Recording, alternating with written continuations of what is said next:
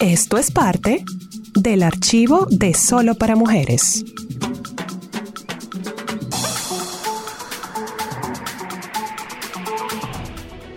Sol 106.5, la más interactiva.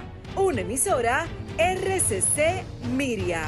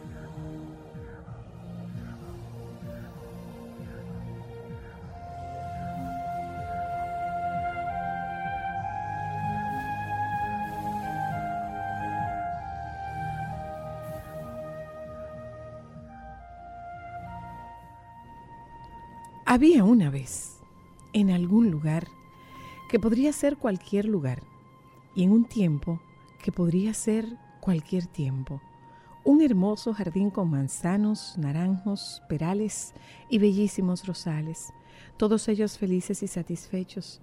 Todo era alegría en el jardín excepto por un árbol, profundamente triste. El pobre tenía un problema, no sabía quién era. Lo que le faltaba era concentración, le decía el manzano. Si realmente lo intentas, podrás tener sabrosísimas manzanas. Ve qué fácil es. No lo escuches, exigía el rosal. Es más sencillo tener rosas y ve qué bellas son. Y el árbol, desesperado, intentaba todo lo que le sugerían y como no lograba ser como los demás, se sentía cada vez más frustrado. Un día, Llegó hasta el jardín el búho, la más sabia de las aves, y al ver la desesperación del árbol exclamó, No te preocupes, tu problema no es tan grave, es el mismo de muchísimos seres sobre la tierra. Yo te daré la solución. No dediques tu vida a ser como los demás quieran que seas. Sé tú mismo, conócete, y para lograrlo, escucha tu voz interior. Y dicho esto, el búho desapareció. Mi voz interior ser yo mismo, conocerme. Se preguntaba el árbol desesperado, cuando de pronto comprendió y cerrando los ojos y los oídos abrió el corazón y por fin pudo escuchar su voz interior diciéndole, Tú jamás darás manzanas porque no eres un manzano, ni florecerás cada primavera porque no eres un rosal, eres un roble, y tu destino es crecer grande y majestuoso, dar cobijo a las aves, sombra a los viajeros, belleza al paisaje. Tienes una misión, cúmplela. Y el árbol se sintió fuerte y seguro de sí mismo, y se dispuso a hacer todo aquello para lo cual estaba destinado. Así, pronto llenó su espacio y fue admirado y respetado por todos. Y solo entonces el jardín fue completamente feliz. Yo me pregunto al ver a mi alrededor, ¿cuántas de ustedes serán robles que no se permiten a sí mismas crecer? ¿Cuántas serán rosales que por miedo al reto solo dan espinas? ¿Cuántas serán naranjos que no saben florecer? En la vida, todos tenemos un destino que cumplir y un espacio que llenar. No permitamos que nada ni nadie nos impida conocer y compartir la maravillosa esencia de nuestro ser. Nunca lo olvides.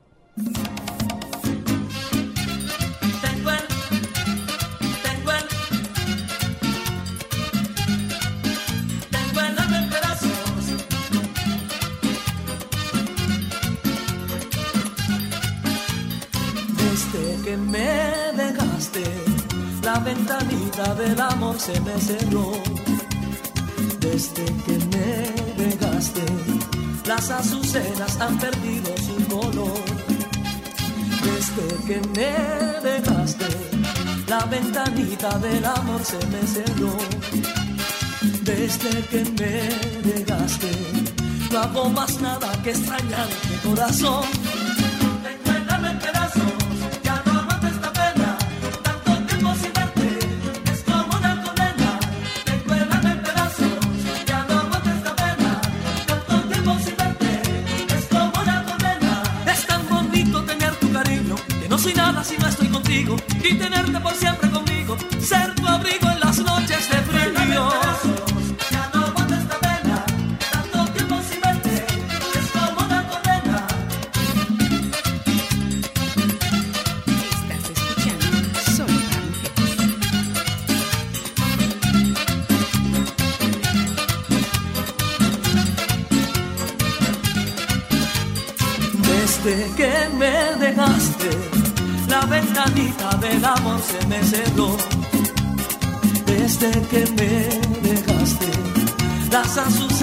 han perdido su color. Desde que me dejaste, la ventanita del amor se me cerró. Desde que me dejaste, no hago más nada que extrañarte corazón.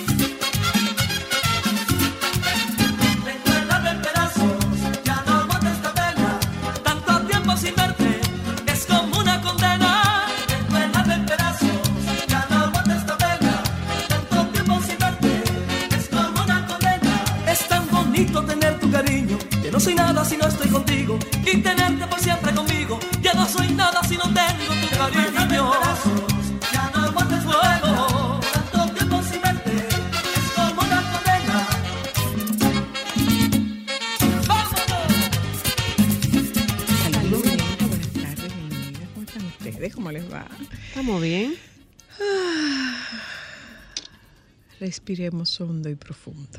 ¿Eh?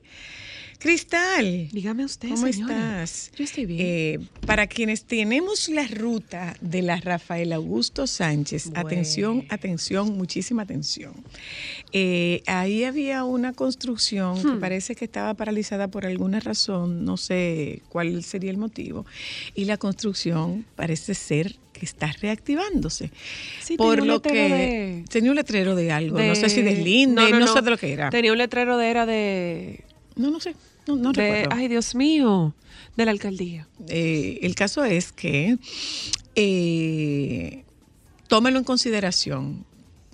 Tómelo en consideración. Vamos a ver si encontramos otra ruta, porque la Rafael Augusto Sánchez, el tramo comprendido entre las avenidas López de Vega y Tiradentes, es un verdadero, es un verdadero eh, tormento, es un clavo en un zapato. Así es que a tomar esto en cuenta y en consideración.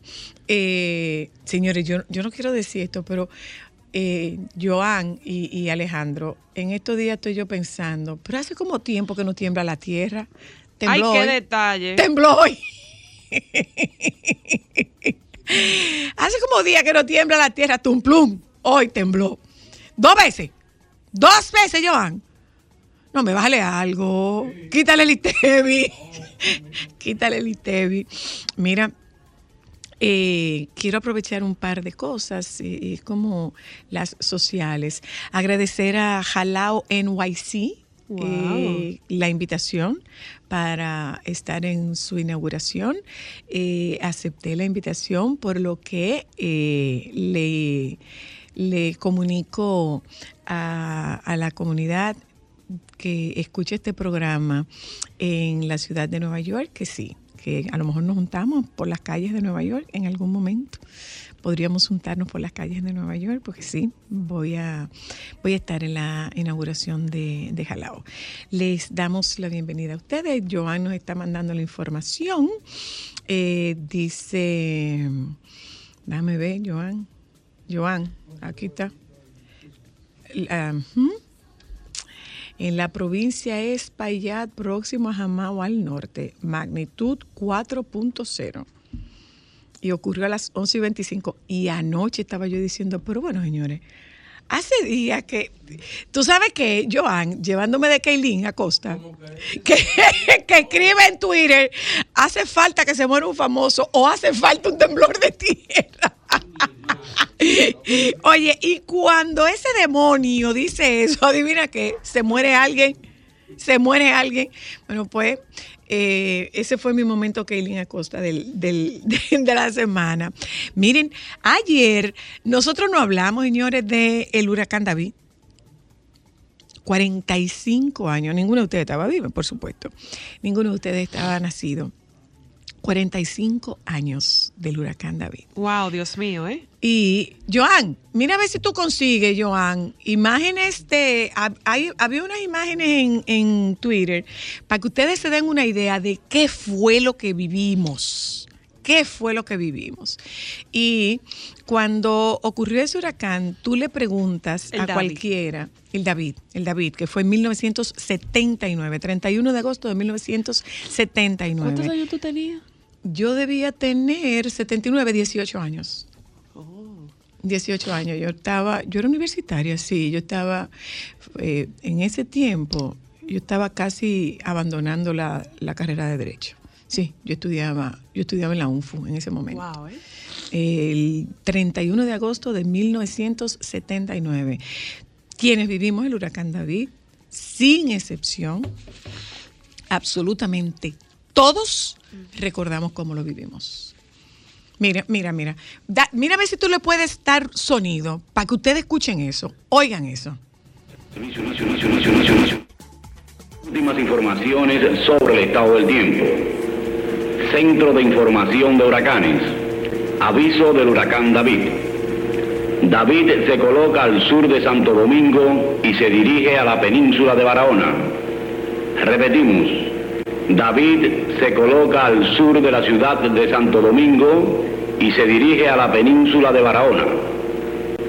Aviso de huracán desde la isla Saona a la isla Beata y vigilancia de huracán para el resto del país.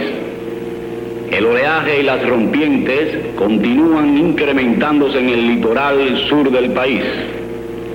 Los residentes en el litoral sur deben permanecer en sitios seguros o en los refugios Ahí, ahí, no, no, no, déjalo Alejandro. Mira, eso. Las colas para, para abastecernos de combustible. Mire, mira, mira arriba. Las colas para abastec- abastecernos de combustible, pero nosotros podíamos durar fácilmente dos y tres días en cola. ¿Y cómo se hacía esa fila? La gente se quedaba Se ahí. ponía, se ponían los carros. Miren, miren los supermercados. Miren los supermercados. Miren los supermercados. ¿Eh? Ay, mira los moñitos con, con. Vamos a ver si se puede escuchar. Ese es Franco Badía, era síndico del, del distrito Franco Badía. ¿Eh? Yo quiero, yo, ¿eh? Tiene música. Mira, mira, mira el supermercado nacional. Estamos Ojalá del 70 y pico. de 1979. Por eso, chancelo. Ojalá, no, no, no, es que hay un video que tiene el sonido del viento, ¿eh? que yo lo estaba escuchando anoche y le voy a decir la verdad, yo quité el video. Yo quité el video de lo espeluznante que era aquel sonido. Imagínense ustedes vivirlo. Yo recuerdo que nosotras vivíamos, eh, vivíamos, Abraham Emilio, Abraham Emilio no estaba con nosotros, Abraham Emilio yo creo que estaba en la academia. Mi hermano, Wow. mi hermano estaba en la academia. Y yo recuerdo que nosotros estuvimos con el tío Paul y el tío Camilo y vivíamos en, en nuestra casa materna, en la José Amado Soler, esquina calle 2A, y la circulación del viento hacía temblar las puertas de la casa, o sea, pero estremecerse, pero con temblor, las puertas de Ay, la casa. muy sí, sí, sí, sí, sí, sí, sí, era así. Era así. Y recuerdo a nuestro siempre, siempre, siempre recordado y muy querido don Federico, el abuelo Federico Cristal. Don Federico Velázquez era catcher de, eh, de los Leones del Escogido y era nuestro vecino. Don Federico era un monumento, un hombre de seis pies y tres pulgadas, enorme. La mano de don Federico era como una trocha de, de, de béisbol. Y yo recuerdo que nosotros teníamos una mata de aguacate y en pleno huracán, don Federico estaba encima del techo de nosotros, limpiándonos el techo de hoja para que no se nos inundara la casa por, eh, por la cantidad de hojas que te había cogido el techo. Ay, Dios mío, no me imagino a mi abuela, está lejos, No, preocupada. eh, me acuerdo que nosotros teníamos una matica frente, la- eh, yo no sé si tú te acuerdas de esa mata cristal que estaba al lado de la cisterna. Sí, claro que claro, ya fue después, eh, mucho después, cuando después que ellas nacieron.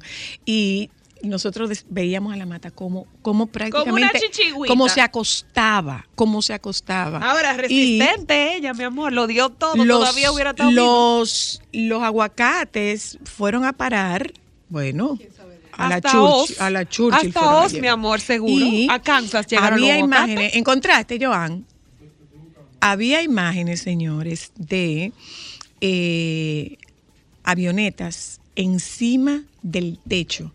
Eh, sí, encima del techo. eh, acuérdense que la avenida del puerto no estaba abierta. Ustedes recuerdan que eh, eh, fue hace no hace muchos años que se abrió la avenida del puerto. O sea, no se podía llegar al muelle. Acuérdense que llegaba como hasta la subida por donde está antes de llegar al monumento de Fray Antón de Montesino. Ajá, no se sí. entraba para allá. Eso se abrió después. Entonces, ahí en el muelle podía, tú podías ver imágenes de avionetas eh, encima de, en el aeropuerto de Herrera, avionetas encima de los techos y eh, banco- eh, bo- eh, barcos que se quedaron encallados en, en la arena de Sanssouci y pudimos ver, tú sabes que los bancos del malecón estaban en la acera del Banco Agrícola.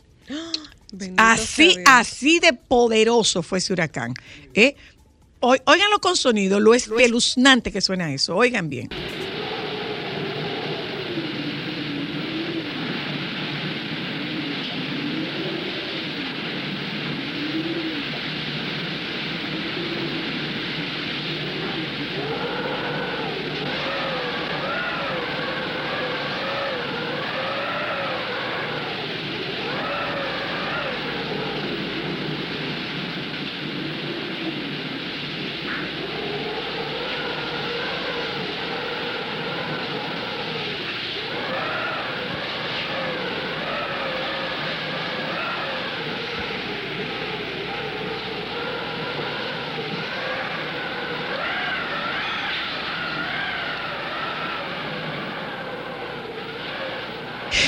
Cuando, te hablan de la furia de la naturaleza, a eso que se refieren cuando hablan de la furia de la naturaleza. Wow. Esa, esa, ese árbol centenario que, que ustedes aman tanto, el que está en la iglesia de las Mercedes, lo Lo arrancó, de cuajo.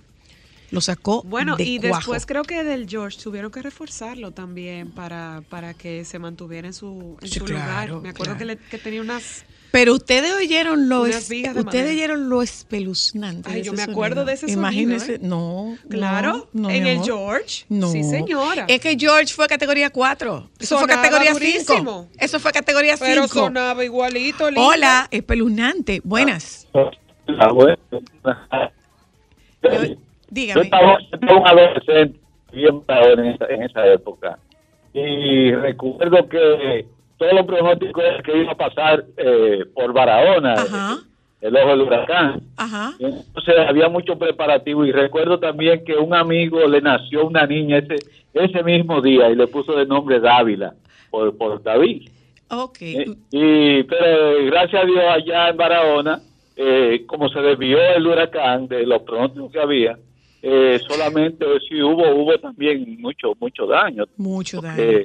Pero eh, eh, lo fuerte fue entre entre San Cristóbal y Baní, por ahí fue que se, se metió el, Claro. el huracán. sí. Ese día, gracias, Sí. tú sabes que ese día operaron de apendicitis a mi amiga Magda Cristina en medio del huracán.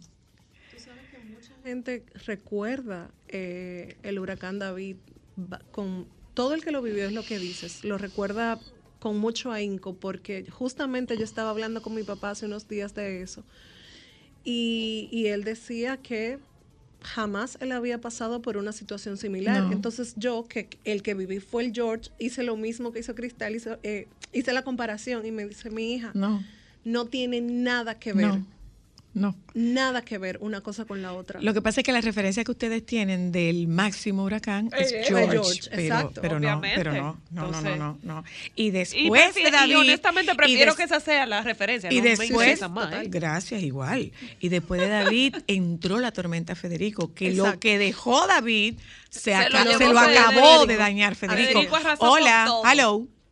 Soy la. Tú sabes que en Miramar, que los postes de luz eran de cemento, no quedó un solo parado.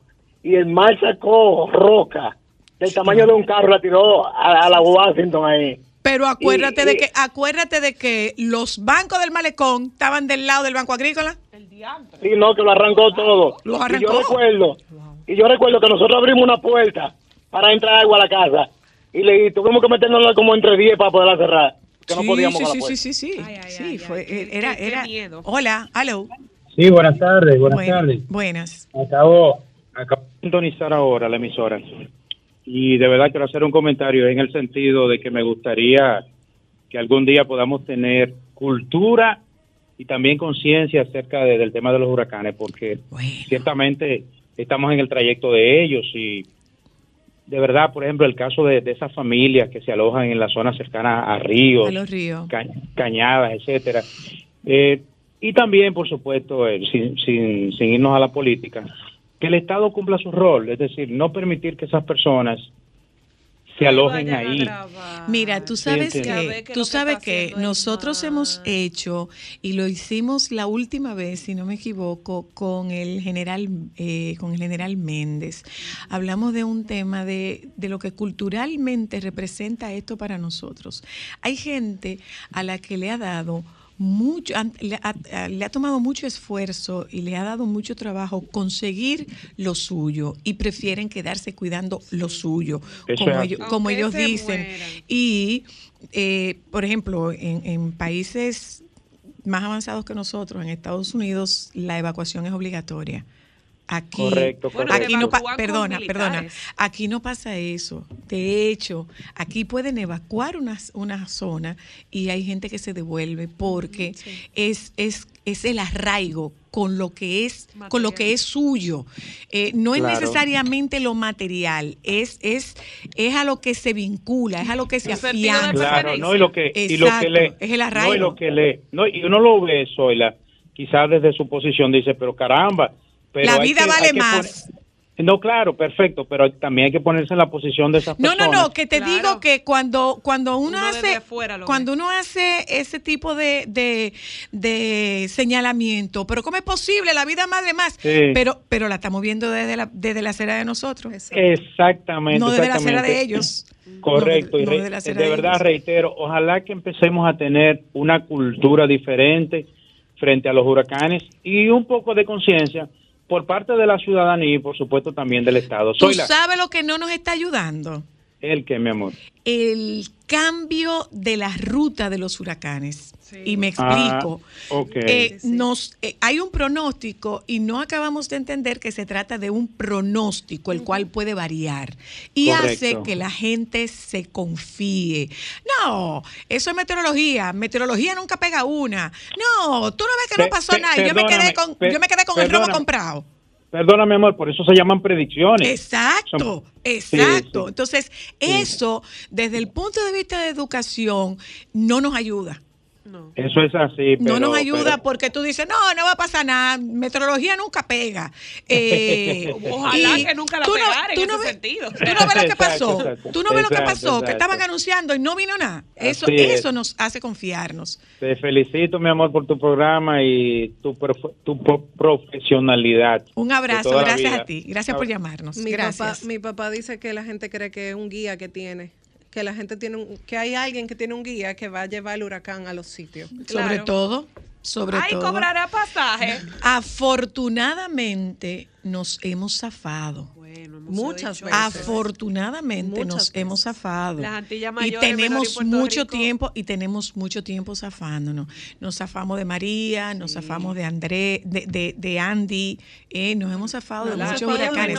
Pero Rico también no han tenido tanta suerte. pero también Por pasa eso, una ¿eh? cosa, o sea, nosotros estamos hablando desde aquí, pero hay zonas del país que no han salido tan bien parados. El país no se circunscribe exclusivamente al Gran Santo Domingo. ¿Mm? Somos mucho más que eso. Bueno, gente, nosotros nos vamos a publicidad esta tarde. Nosotros tenemos un programa súper, súper, súper interesante. Eh, diría que nosotras estamos, junto con nuestro productor, estamos como muy adelantadas. Y me explico. Ayer hablábamos del calentamiento de los dispositivos electrónicos.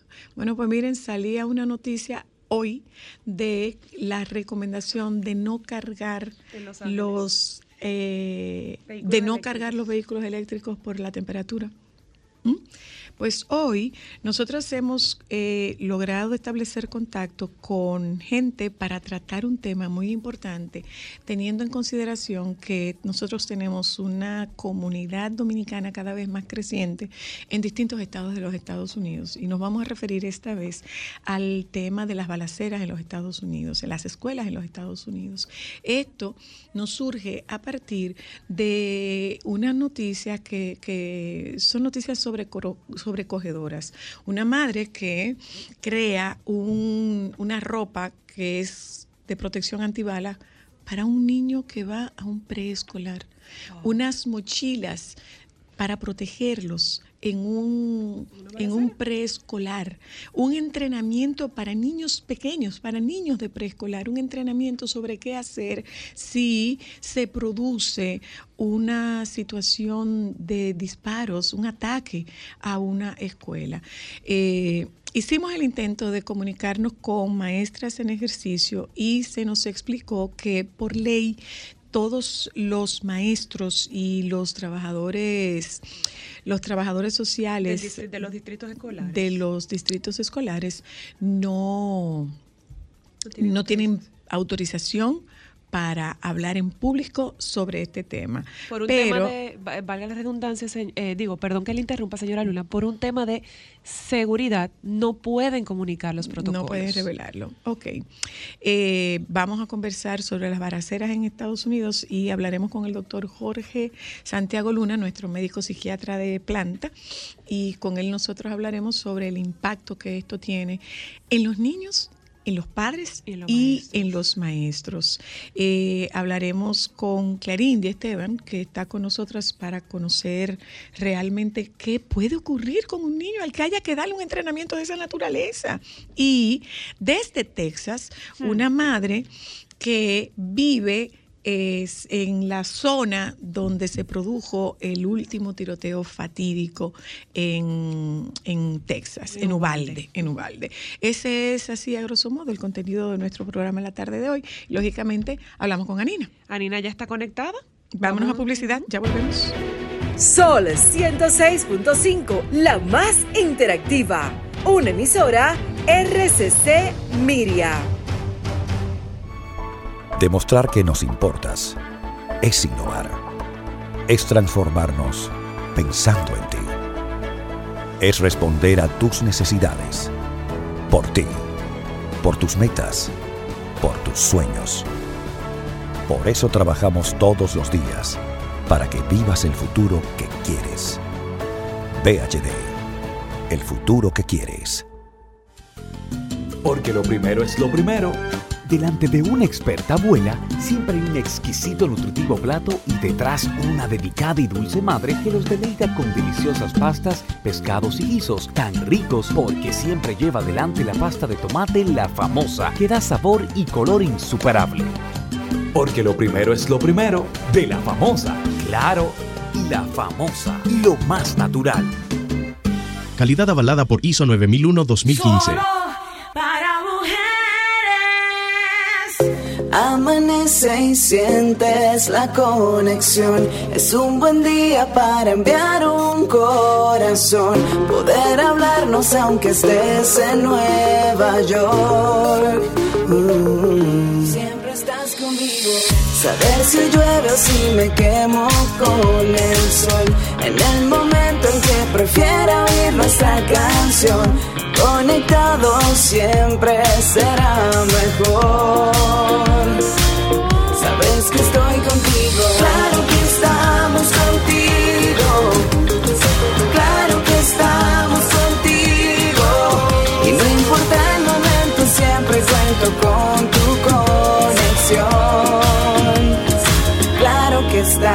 contigo. En Claro, estamos para acompañarte en cada momento que vives y en todo lo que está por venir. En tu vida, claro que estamos. En Claro, estamos para ti.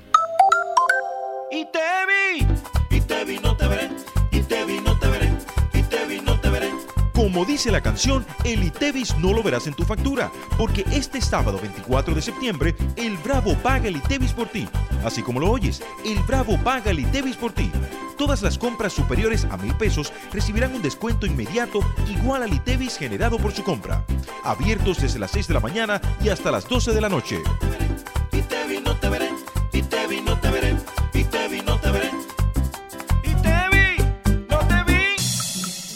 Esto es parte del archivo de Solo para Mujeres. Momentos solo para mujeres. Hay algo que se llama revelador de placa. La patita rosada. Eso es fantástico. ¿Por qué? Porque Ah, sí, tú, que se quede el color. el niño se cepilla y tú le pones su revelador de placa. Se lo puede poner antes o después. Una preguntita, ¿dónde yo puedo conseguir eh, la pastillita de reveladora de placa? Porque yo tengo una señora que yo siento, ella va aquí al lado mío, yo siento que ella me engaña. yo siento, sí, mami, yo me Mito cepillé location ya. de los dientes. ¿Que dónde compra la pastillita? En cualquier farmacia. O dale un helado, de placa. un helado de colores. Un helado de frambuesa. En los cepillos yo lo dejo sumergido en un envase con vinagre blanco, es recomendable. Yo nunca había escuchado eso. Ok. Sí, soy las dos técnicas. Mira, un cepillo blando para los dientes y el que quiere tener su lengua limpia, que tenga un cepillo con la cerda más dura para la lengua seco. Eso acaba con todo. Mira, yo... Es verdad, doctora. Y Es la verdad, lengua doctora. también. Es verdad, Si pero uno se cepilla la lengua todo, terminó su si uno se cepilla la lengua todos los días, no hay que, no, no Que es tenga un necesario cepillo que tenga un especial para la cepillo. lengua. El pobre tiene que tener la lengua De barata. Como Sin- más sin rastrillo que la de un gato. Gata ahí. Momentos solo para mujeres.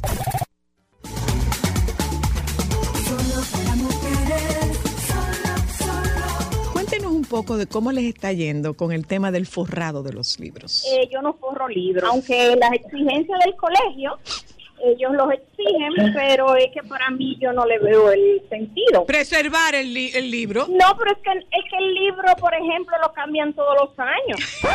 Aló. Dime, mi hija, Eh, mi hija va a una librería, me eligió seis papel de regalos diferentes, Ajá. ¿verdad? Encima de eso hay que mandar a hacer un, la- un label con el nombre para que no se extravíen con otros niños. Y tú pones el forro adhesivo. Encima del papel. Y te va bien. Te resulta Eso es fácil. con- Eso es con abanico Una vez- bueno, ya yo tengo un máster.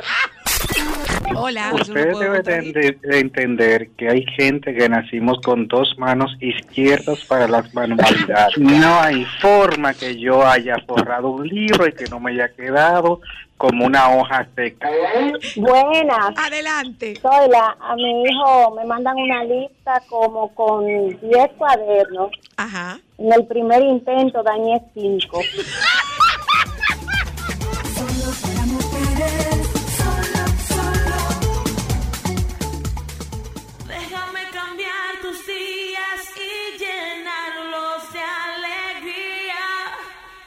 Solo para mujeres.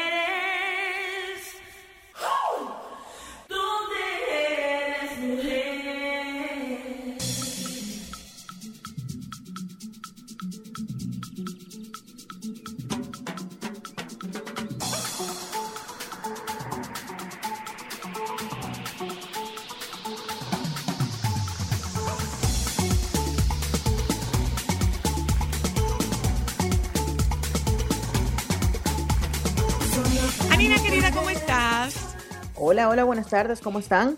¿Debo decirte Elsa o te digo Anina? No, todavía me puedes decir Nina, todavía no. ¿Cuándo eres Elsa? Ya, la semana que viene, como el, como el miércoles, ¿Cuál será tu canción favorita? libre soy. Yo no sé de dónde estas niñas han salido tan mala madre, todas. No, eso no es ser mala madre. Yo no creo que eso sea ser mala madre. Libre soy, Anina. Y ellos, y ellos a su vez dirán, por fin salí, de mi mamá. Salí de la loca esa. Proba- sí, no, de hecho, eh, los míos tienen, están experimentando muchísima ansiedad, porque están locos por volver al cole. Al final del día se quejan de la tarea y del trabajo, algunos, porque tengo uno que es muy entusiasta, em, pero, pero sí, ellos quieren su comunidad, quieren sus compañeros, quieren su experiencia Sí, pero eso se va gastando, tú oye. Eso se Sí, va no, gastando. pero, pero bien. Yo creo, yo creo que en, en el caso de los míos, el colegio donde están ayuda bastante, que es un colegio muy eh, poco convencional, pudiéramos decir, o sea que ellos se, se la pasan muy bien y, y se involucran mucho. O sea que chévere. Bueno, vamos arriba, Anina. Nuestro. Hablemos, ah, un tema complicado, un tema eh, denso, de hecho, pero yo creo que es un tema importante porque al final uno no, no quisiera verse en la situación de tener que experimentar algo similar en nuestra sociedad, pero las sociedades cambian y uno nunca sabe cuándo debe conocer la información correcta y, y quizás estar un poco atento a esas señales que siempre están. O sea, la verdad es que muchas personas piensan que es inevitable, que, que nadie se puede dar cuenta, pero cuando tú estás pendiente a tus hijos, eh, tú te das cuenta de, que hay un cambio en la conducta, de que hay un aislamiento, de que hay cosas que no comparten contigo eh, y se complica y tú tienes que prestar atención. Entonces, yo creo que, que por ahí va el asunto y este grupo de películas que vamos a compartir eh, es importante. Vamos a empezar eh, por una película, es una película documental del año, creo que en 1999, 2000, más o menos 2001. Te voy a buscar el dato exacto, pero hablo específicamente 2002. Es Bowling for Columbine. Y es una película del director Michael Moore. Él, eh, yo, yo creo que, que fue un- uno de los días más chocantes de mi vida, luego de, de haber salido del trabajo. Estoy en la casa preparándome para irme a la universidad y me topo con las noticias en todas partes de este, de este tiroteo masivo en la ciudad de Columbine, en Colorado, y lo vimos en la televisión y era la primera vez que veíamos algo así en nuestras pantallas, todos estos niños saliendo de la escuela eh, ensangrentados y muchas personas que perdieron la vida. Y fue un evento muy chocante, yo creo que a nivel mundial. No solamente fue para la sociedad americana, porque si bien habían existido casos en el pasado, yo creo que nunca lo vimos, no habíamos visto a la prensa perseguir una historia como esta y, y ponérnoslo tan en la cara. Y fue muy chocante como sociedad. Y el documental de Michael Moore lo que busca es explicar no solamente el estado mental de estos chicos, de Dylan Klebold y um, no recuerdo el nombre del otro chico, eh, sino también explorar las circunstancias sociales y las leyes de, armas en los diferentes estados y cómo algunas son demasiado laxas. Fíjate que es un flagelo que viene golpeando a la sociedad norteamericana desde entonces de manera recurrente y no pretende detenerse. O sea, cada año nos sorprenden con no uno, no dos, cientos de casos de tiroteos en las escuelas. Y, la verdad es que es, es lamentable, pero el documental te presenta, te presenta muchos elementos eh, que pudieron haber incidido en el estado mental de estos dos chicos que terminan haciendo esta masacre. Eh, otro que quiero recomendar es la película Elephant de Gus Van Sant, eh, que es del año 2003. Él hizo prácticamente lo mismo que Michael Moore, pero ya desde el punto de vista de ficción, una película como tal, no, una- no un documental. Él quiso hacerlo en primera instancia para la televisión, en una serie eh, que se pasara semanalmente. Sin embargo, eh, no le dieron la luz verde porque pensaban que las imágenes de violencia en la televisión podrían ser demasiado muy fuertes, crudas. Muy crudas. Y Gus Van Sant, que es un director que suele hacer películas eh, con un tratamiento muy, eh, muy particular, eh, pues asumió este tema precisamente explorando el mismo tiroteo de los eventos que se llevaron a cabo en Columbine y, bueno, tratar de, de presentarte estos dos personajes y cómo, eh, y cómo fue el proceso hasta llegar a la masacre que, cometieron ese día. Mira, em, en el año 2010 yo tuve a, mi primer hijo, ¿ok? Yo tu- tuve a Nicolás eh, a mediados del 2010 y hubo una película que yo creo que es la pesadilla más grande que puede tener un padre. Es una película que, que todos los miedos habidos y por haber alrededor del tema de si tu hijo nace un sociópata o no, eh, está- se ponen de manifiesto en, en esta película. Fue nominada al Oscar y es We Need to Talk About Kevin. Ah, hablemos de Kevin.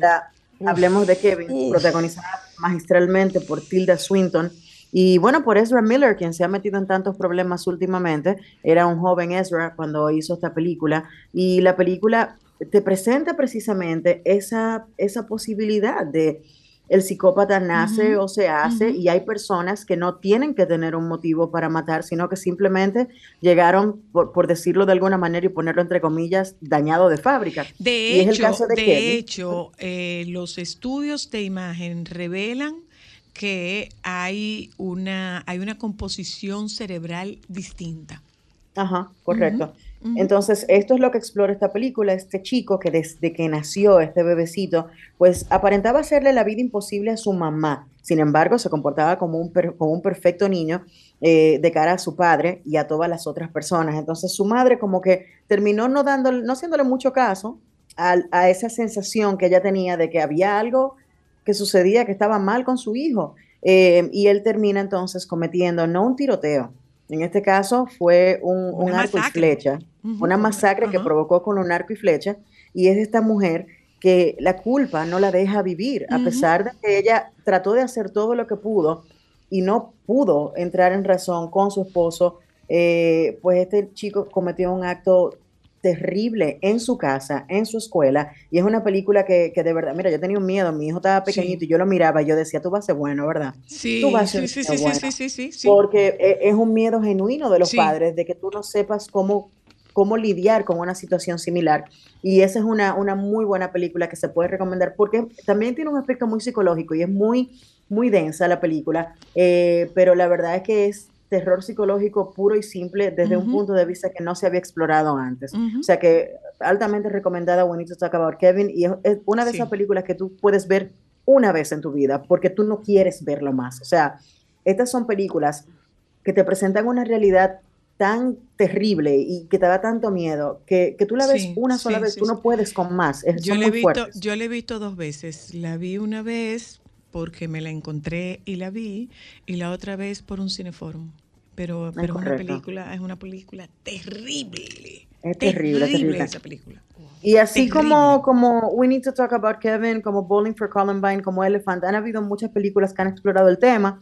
Hay algunas que se basan en hechos reales. Hay una eh, del año 2010 que se llama Beautiful Boy, donde exploran la parte de, tú sabes que cuando, cuando ocurre una tragedia como esta, son cientos de familias que se ven impactadas. En este caso, tratan de ver cómo se descalabra la familia del tirador, del que cometió el crimen, y cómo ellos también se ven afectados por las acciones de su hijo, que era parte de su familia. O sea, Bueno, eh, de eh, hecho, ella. ¿tú sabes lo que pasó con el, con el joven de, de Ubalde, de Texas? Que ninguna funeraria lo quiso coger. Es así, es así. Ninguna Ah, funeraria lo quiso coger y tuvieron que cremarlo. Ninguna funeraria lo acogió. Y el caso de Ubalde, que, que está tan latente en la prensa todavía, porque es el, el más reciente de, a, a gran escala, eh, está impactando absolutamente todo, inclusive la, la política. Esta mañana, curiosamente, en Twitter estaba viendo un post de una chica que estaba reclamándole al, al gerente de campaña de una, de una persona que está aspirando a un cargo público y él hizo un comentario completamente detestable diciendo, utilizar la masacre de Ubalde para ganar puntos políticamente es algo detestable. Ya, eh, dejen de darle patadas a un, a un caballo muerto, ya olvídense de ese tema, déjenlo a un lado y vamos a seguir haciendo política. Y es insensible Totalmente. completamente.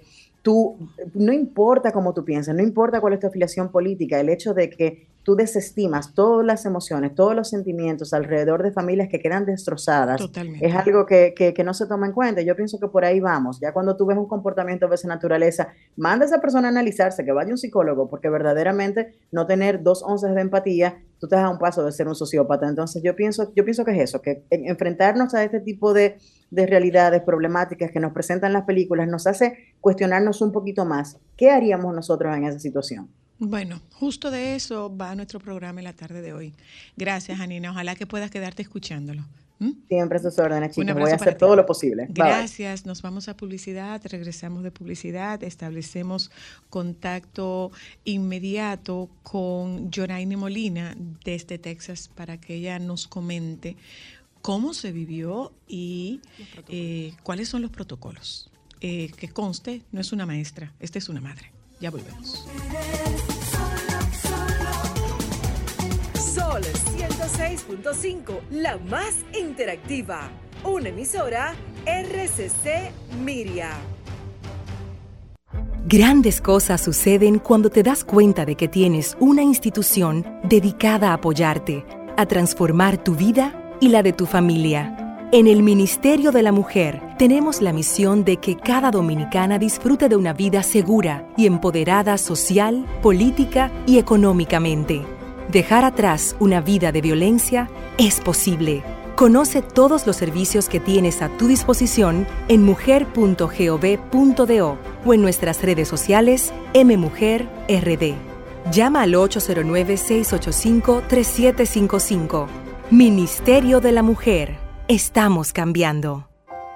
Pero muchacha, ¿y esa cara de preocupación que tú tienes? Ay, no me digas nada, que gasté un dineral en la compra. En esas tres funditas. Pero tú no sabías que el presidente puso bodegas móviles de Inespre y 51 mercados vendiendo productos baratísimos. Es más, también los puso en los supermercados. ¿Cuándo? Los jueves. Por fin un presidente que piensa en uno. Primero tu familia, primero tu comida, primero tú. Presidencia de la República Dominicana. Price Weekend de Jackson. Viernes y sábados. No cover y todo a mitad de precio. De 9 a 11 y 30 de la noche. Fin de semana a mitad de precio. En Jackson, tú eliges la música. Bebidas nacionales e internacionales a mitad de precio. Los viernes, hora loca. 809-535-4145. Disfruta del mejor ambiente de toda la ciudad. Half Price Weekend de Jackson. Sol 106.5, la más interactiva. Una emisora RCC Miria. ¿Quién es una mujer brillante? Es esa a la que todo le queda perfecto, la que no se desespera, se altera o se cansa. ¿Qué va? Una mujer brillante es como tú, como yo, que todos los días buscamos cómo hacer mejor las cosas. Por eso elegimos Brillante, haciéndolo el detergente número uno del país, que cuida nuestra ropa y sus colores con una limpieza más profunda. En el centro de cada hogar hay una mujer brillante. Y te y no te veré, y te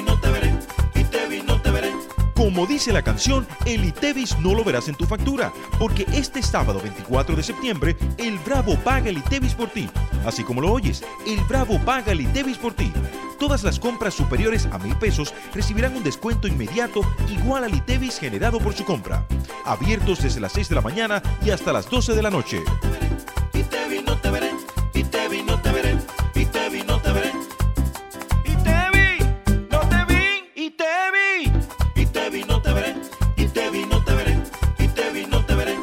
Como dice la canción, el ITEVIS no lo verás en tu factura, porque este sábado 24 de septiembre, el Bravo paga el ITEVIS por ti.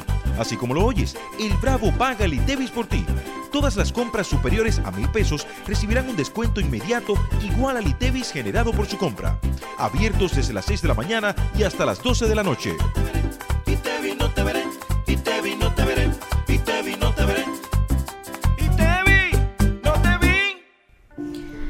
Tú sabes lo difícil que fue ver cómo mi hogar se convirtió en un lugar inseguro, violento y triste. Ya ni la más chiquita era la misma. Gracias a Dios que me dio la fuerza de recoger mis muchachas y cambiar mi vida.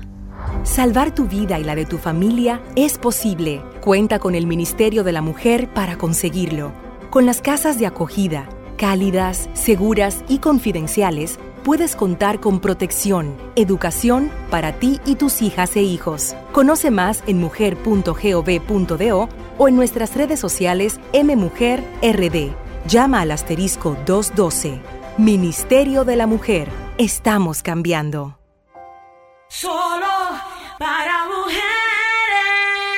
Y por aquí podemos ver algunas de las piezas coloreadas por uno de los mayores exponentes del arte moderno, Tupeque. Con las nuevas y coloridas galletas Dino Crayola, todos los niños pueden convertirse en grandes artistas. Pero no solo eso, también pueden ganar grandes premios. Escanea el código QR adentro de nuestros empaques, inscríbete y diviértete coloreando. ¡Listo! Ya estarás participando por kits de Crayola semanales. Más información en dino.com.do. Galletas Dino, todo lo hace más divertido. ¿Quién es una mujer brillante? Es esa a la que todo le queda perfecto, la que no se desespera, se altera o se cansa. ¿Qué va? Una mujer brillante es como tú, como yo, que todos los días buscamos cómo hacer mejor las cosas. Por eso elegimos Brillante, haciéndolo el detergente número uno del país, que cuida nuestra ropa y sus colores con una limpieza más profunda. En el centro de cada hogar hay una mujer brillante. Ahora, un boletín de la gran cadena RCC Media. La magistrada Miriam Gerván advirtió al Ministerio Público que se están jugando con su prestigio institucional tras fiscales haber anunciado un posible paro de labores. Por otra parte, la primera sala de la Cámara Penal de la Corte de Apelación de Santiago ratificó el mantenimiento en prisión del imputado Eduardo Guzmán, acusado de haber atropellado a Imanol Mercado, hijo de la periodista Miriam Cruz. Finalmente, en la India el gobierno emitió un aviso de precaución a sus ciudadanos residentes en Canadá tras un incidente contra la comunidad calificada como ataques de odio. Para más detalles visite nuestra página web rccmedia.com.do.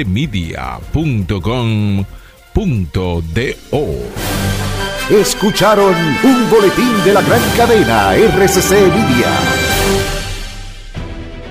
Sol 106.5, la más interactiva. Una emisora RCC Miria. Esto es parte del archivo de Solo para Mujeres. Momentos solo para mujeres. Hay algo que se llama revelador de placa. La patita rosada. Eso es fantástico. ¿Por qué? Porque Ah, sí, tú, que se quede el color. el niño se cepilla y tú le pones su revelador de placa. Se lo puede poner antes o después.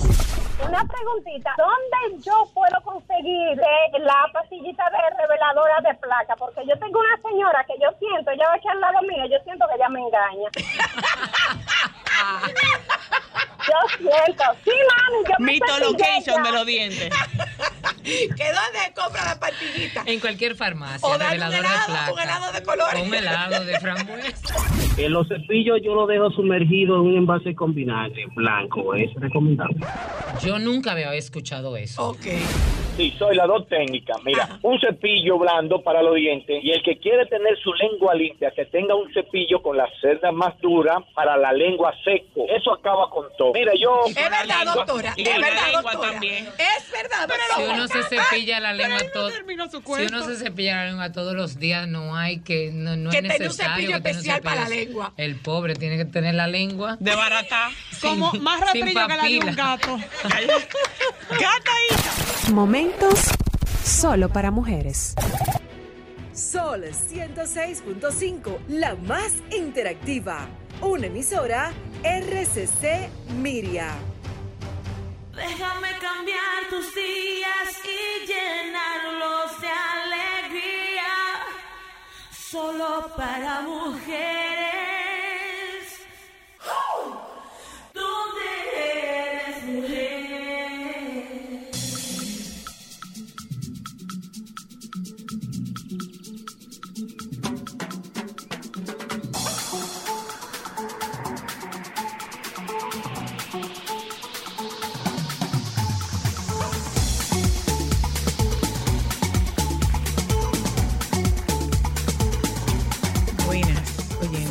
Otra vez. Si ustedes establecen contacto con nosotras en este momento, este es, esto es solo para mujeres. El contenido que tenemos a partir de este momento es hablar sobre las balaceras en las escuelas de los Estados Unidos.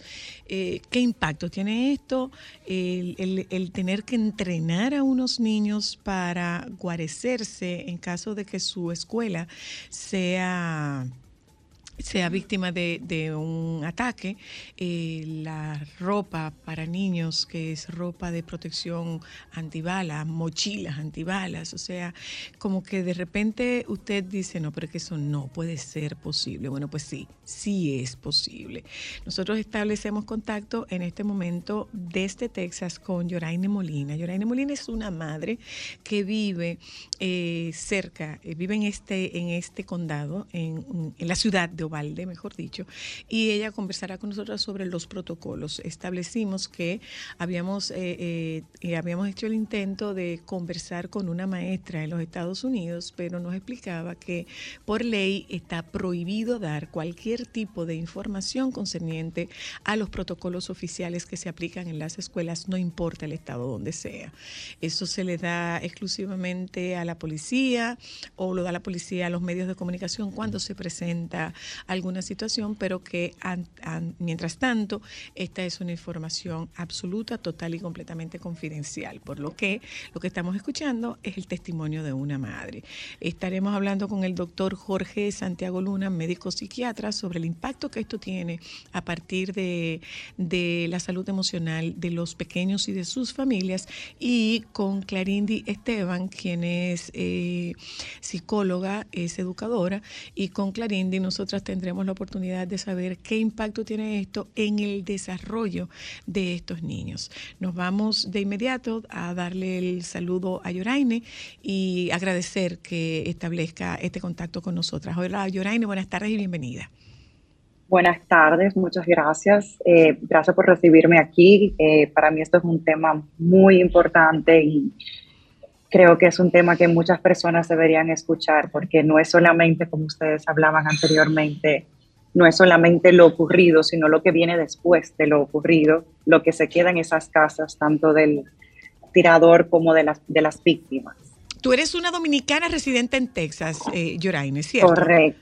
Sí, ¿Hace correcto. cuánto tiempo tú estás residiendo en Texas? Un poco para contextualizar esta conversación y si tienes hijos pequeños. Sí, tengo 10 años ya aquí en Texas. Tengo tres hijos, uno de 13, 8 y 7. Ok. Eh, sí, ¿Tus hijos van a la escuela? ¿Van a la misma Correcto, escuela sí. o van por, por las diferencias de edades van a, a escuelas escuelas, diferentes. diferentes? correcto, sí. Ya aquí se separan por cursos. Eh, está lo que es el elementary, el middle school y el high school. El, van, los dos pequeños están en la misma escuela y ya el grande está en una escuela separada, obviamente, por la edad y cosa, por el curso. Una, una pregunta, eh, eh, Yoraime. Cuando se produce, corrijo, no vive en Ubalde, vive en Texas. Cuando se produce Sí. la tragedia de Ubalde, ¿se genera un cambio en el protocolo o ustedes tenían desde antes un protocolo de, de intervención con sus hijos en las escuelas?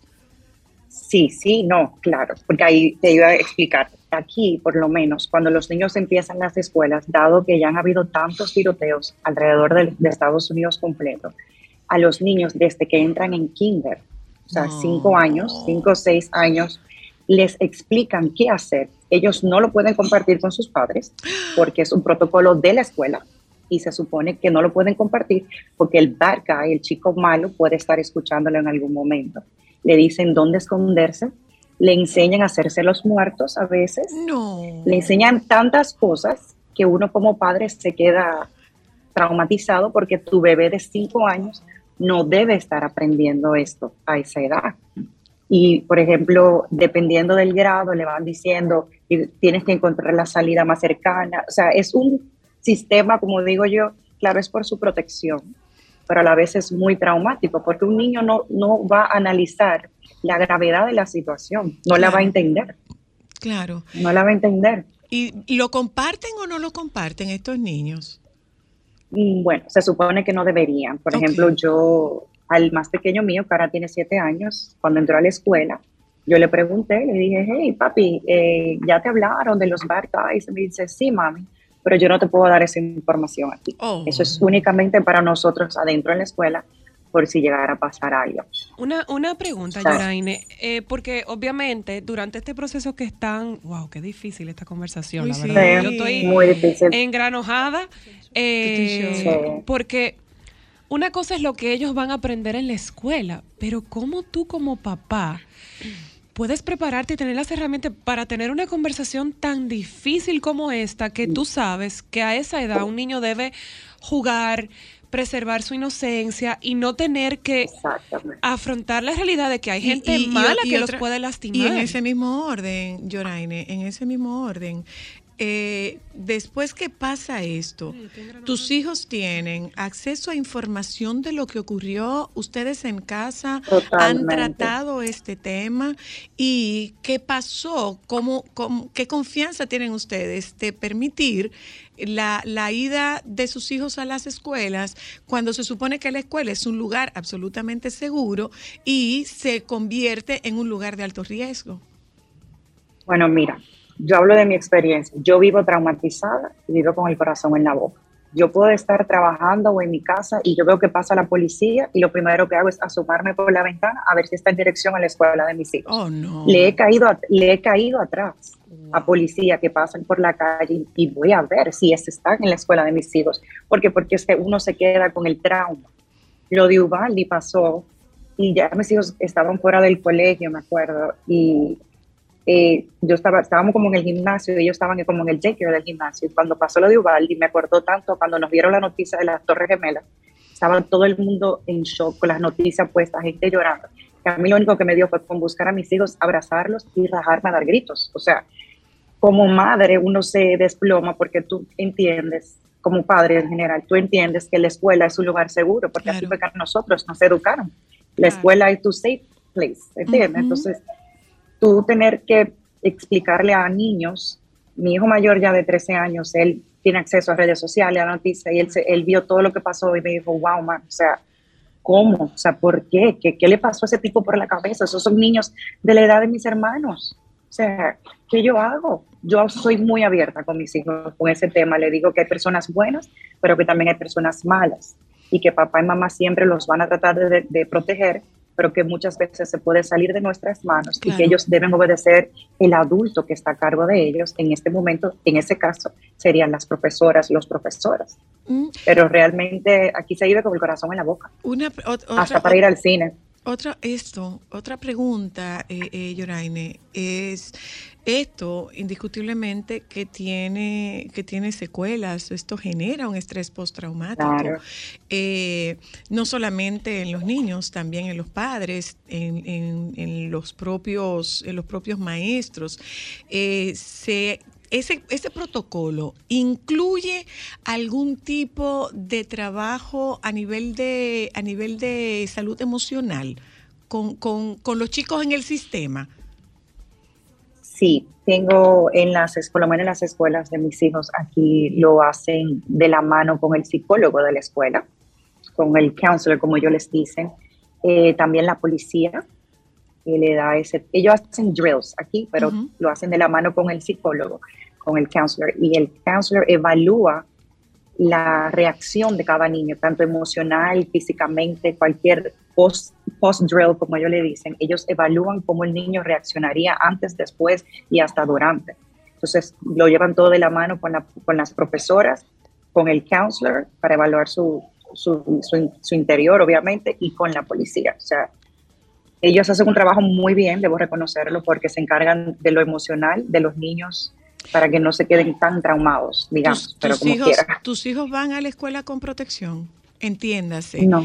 Eh, hay, eh, esta, esto, esta conversación surge a partir de un video de una mamá entrenando un niñito con una ropa con protección Antibalas. antibalas. No, yo no los envío para mí, eso sería como demasiado, demasiada carga para mis hijos, ¿entiendes? O sea, yo no quiero que mis hijos vivan en el temor, como que quiero dejarlos ser niños, ¿entiendes? Eso sería como para mí para enviar esa, como que yo lo estuviera enviando a la, a la guerra. Yo lo que sí les hablo a ellos es que si escuchan algo, que se escondan, tú sabes, yo trato de, de ubicarlos, de orientarlos, pero no quiero cargarle mucho sobre ponerle un cosa antibala, que si la mochila, que si esto, no quiero además aquí en el, en el, en el county donde yo vivo, todavía eso no lo han aprobado. Ok. Eh, Cla- Clarinde tenía una pregunta. Sí, diga. Muy emocional que, que tú mencionabas hace un rato que le daban a los niños eh, antes y después de, de un evento como este. Eh, ¿A ustedes los padres lo hacen partícipes? ¿Le dan apoyo a ustedes como familia? ¿O Mm, le, o le dan bueno. herramientas para manejarlo como familia? Sí, nos dan herramientas en el sentido de que, por ejemplo, ellos cada X tiempo tienen, vamos a decir, como unas charlas en grupo, ¿verdad? Donde te brindan, te brindan el apoyo emocional para trabajarte si ha habido algún estrés pos- postraumático o por, por lo que sea, pero sí te brindan eso como, como la herramienta de tú para tú poder guiar a tus hijos más que nada, o sea, como para tú poder hacer el trabajo bien con tus hijos. Te dan las herramientas para tú poder hablarle a tus hijos. La Pero para recomendación, la, re- la recomendación es que esto se convierta en un tema que se discute en familia. lamentablemente sí. Es un tema, es un tema para hablarlo sobre la mesa. Oh, Dios mío.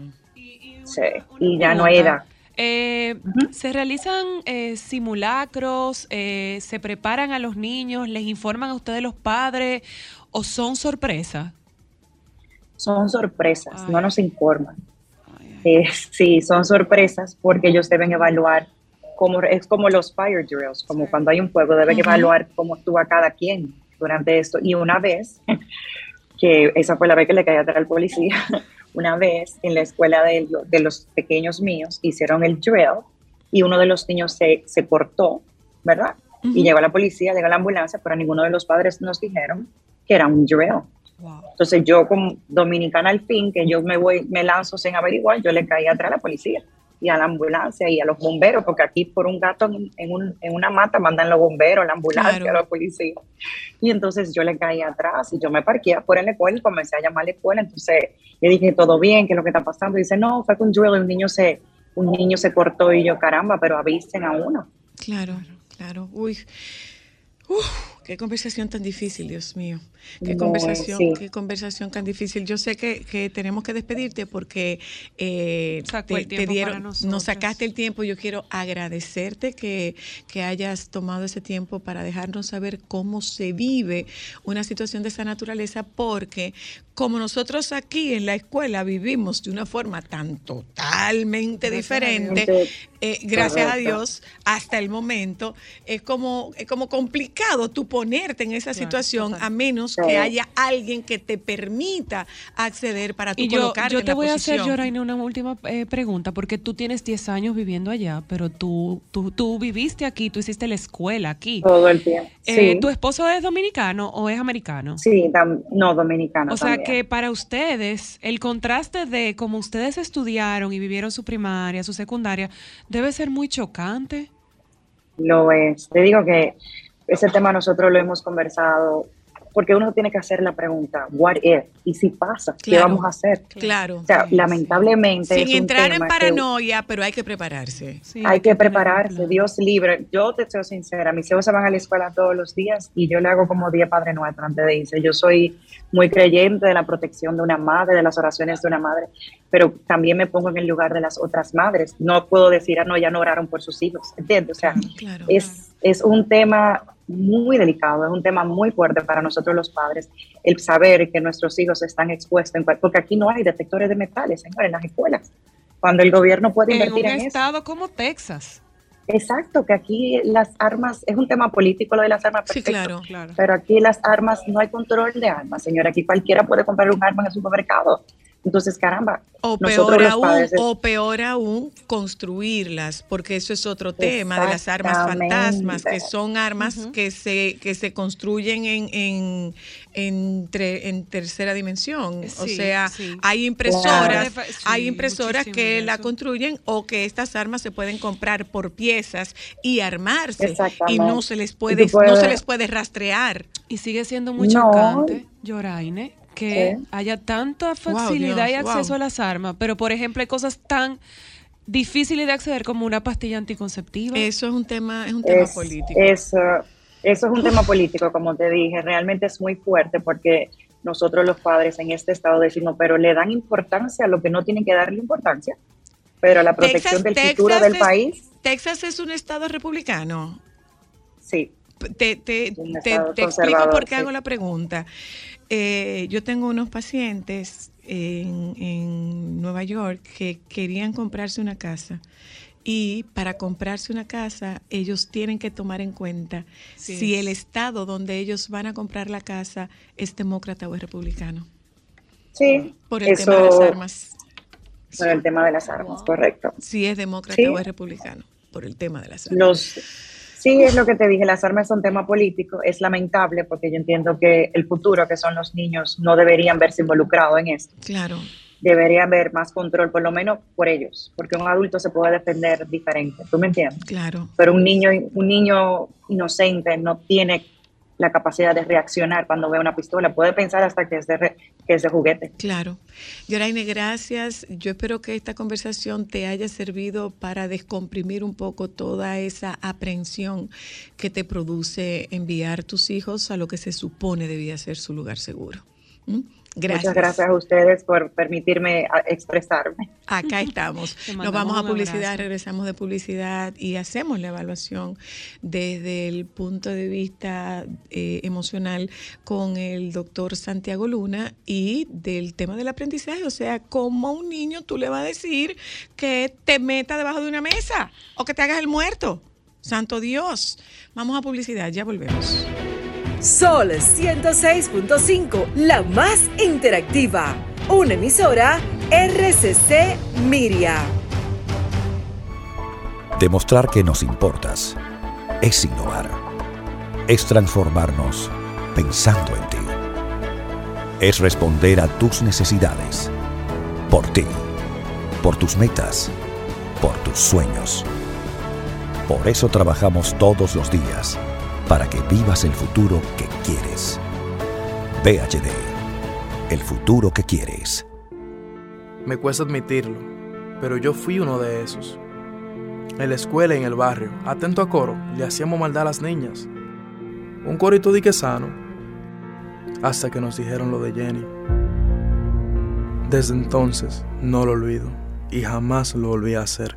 La igualdad entre mujeres y hombres es posible. Cuenta con el Ministerio de la Mujer para conseguirlo. Con las acciones de sensibilización y formación, lograremos una cultura de paz e igualdad, con derechos y respeto, evitando situaciones de abuso que puedan terminar en desgracias. Conoce más en mujer.gov.do o en nuestras redes sociales MMujerRD. Llama al 809-685-3755. Ministerio de la Mujer. Estamos cambiando. Solo para mujeres. Con Anjimed, tu garganta deja de doler. Anjimed te brinda frescura al instante y alivio efectivo que te hará sentir como nuevo. Búscalo en farmacias, Anjimed Tabletas y el nuevo Anjimed Spray. Consulta a tu médico. Es que yo no quería que me dieran. Yo lo que quería era trabajar. Es que cuando te dan y ya, tú sigues siendo pobre. Y después te lo cobran. Por eso entré en Supérate, aprendí a hacer lo que hago ahora y me apoyaron para comenzar mi negocio. Y ya entraron 300 mil personas más. Primero tu futuro, primero tus hijos, primero tú. Presidencia de la República Dominicana.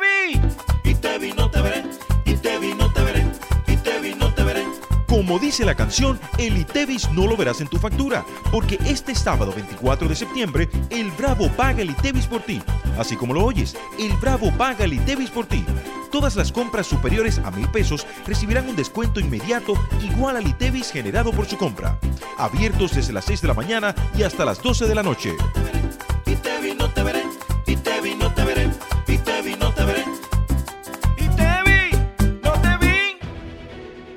Sol 106.5, la más interactiva. Una emisora RCC Miria. Déjame cambiar tus días y llenarlos de alegría. Solo para mujeres. ¿Dónde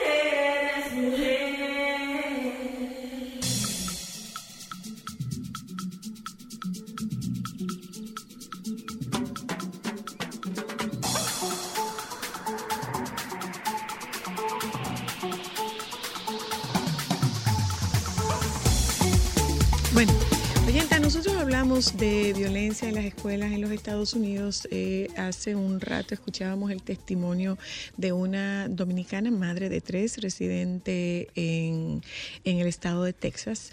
Eh, ahora conversamos con el doctor Santiago y tendremos la oportunidad de conversar también con Clarindi sobre el mismo tema, pero esta vez desde la perspectiva de salud mental y salud emocional. En el caso de México, eh, el doctor Santiago está en México. En el caso de México, estos niños se entrenan. En algunos casos tuvimos la oportunidad de ver, eh, eh, Jorge, no sé si tú tuviste la oportunidad de verlo alguna vez, que es con, pero es en los estados donde está esta disputa con bandas de, del, del narco, bandas de la delincuencia organizada, de enseñar a estos niños a meterse debajo de una mesa, a guarecerse. O sea, eh, es, es esa perspectiva. Yo no sé si tú tuviste la oportunidad, Jorge, de escucharlo, el testimonio de esta madre. Eh, a nosotras particularmente nos sobrecogió de una forma inesperada. Buenas tardes y bienvenido, Jorge. Hola, buenas tardes a, a todos ustedes y a, y a su auditorio.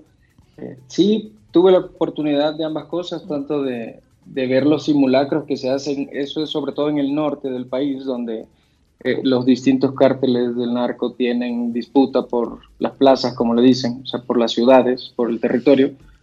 Eh, y, y también pude escuchar el, el testimonio de, de la señora Yoraime, que me parece que resume, eh, ejemplifica muy bien eh, de, de lo que voy a hablar, de hecho. Eh, y, y antes quisiera hacer una, una pequeña aclaración, espero no tomarme mucho tiempo. Eh, tristemente, los tiroteos escolares son un tema que se explota mucho por los medios de comunicación y, y- y gracias al amarillismo con el que se transmite, eh, lo que se riega en la población son especulaciones en realidad que nos pueden dar una percepción incorrecta sobre el origen y lo que pueden causar esos tiroteos. O sea, se, se han hecho estudios eh, y se, ha- se han hecho revisiones de todos los estudios porque se abordan que si desde un lado antropológico, sociológico, psicológico eh, o, académico, escolar, y, y en esas revisiones que tratan de juntar todos esos estudios, se ha visto que eh, hay ciertas circunstancias que cuando se juntan son las que producen entonces estos tiroteos. O sea, si bien como comentaron en un inicio sobre ese, ese análisis de, de, de la película, tenemos que hablar de Kevin, eh, que, que me parece una película maravillosa, eh, increíblemente terrorífica, Sí. por, por la forma en la que el director logra eh, da- darnos a ver todos los datos de, de que en efecto Kevin es, es un psicópata Sí, sí lo es. Pero no nos podemos quedar con la idea de que los tiroteos escolares son eh, perpetuados solo por psicópatas, Eh, aquí porque está- eso nos daría... Aquí está con nosotros Clarindi Esteban. Clarindi Esteban es, es eh, psicoterapeuta y tiene una maestría en educación, en educación inicial. Y justamente eso era algo que decía, que decía Clarindi. Compártelo, eh, Clarindi, por favor. Sí, eh, yo le- les comentaba fuera del aire que eh, hay estudios que se han realizado que nos indican que solo el 5% de los niños o adolescentes jóvenes que eh, participan o crean esta masacre tienen eh, una situación de salud mental. Solo el 5%. El 95% son, era como eh, dice el doctor, son situaciones que convergen en su gran mayoría emocionales para que estos niños detonen y entonces se crea esta, esta situación. O sea, solamente un 5%. Gracias a ustedes que nos Cuídate. acompañaron en la tarde de hoy. Volvemos a juntarnos con ustedes mañana. Quédense con los compañeros del Sol de la Tarde, por favor. Vayan pensando. Para ir al- Sol 106.5, la más interactiva. Una emisora RCC Miria.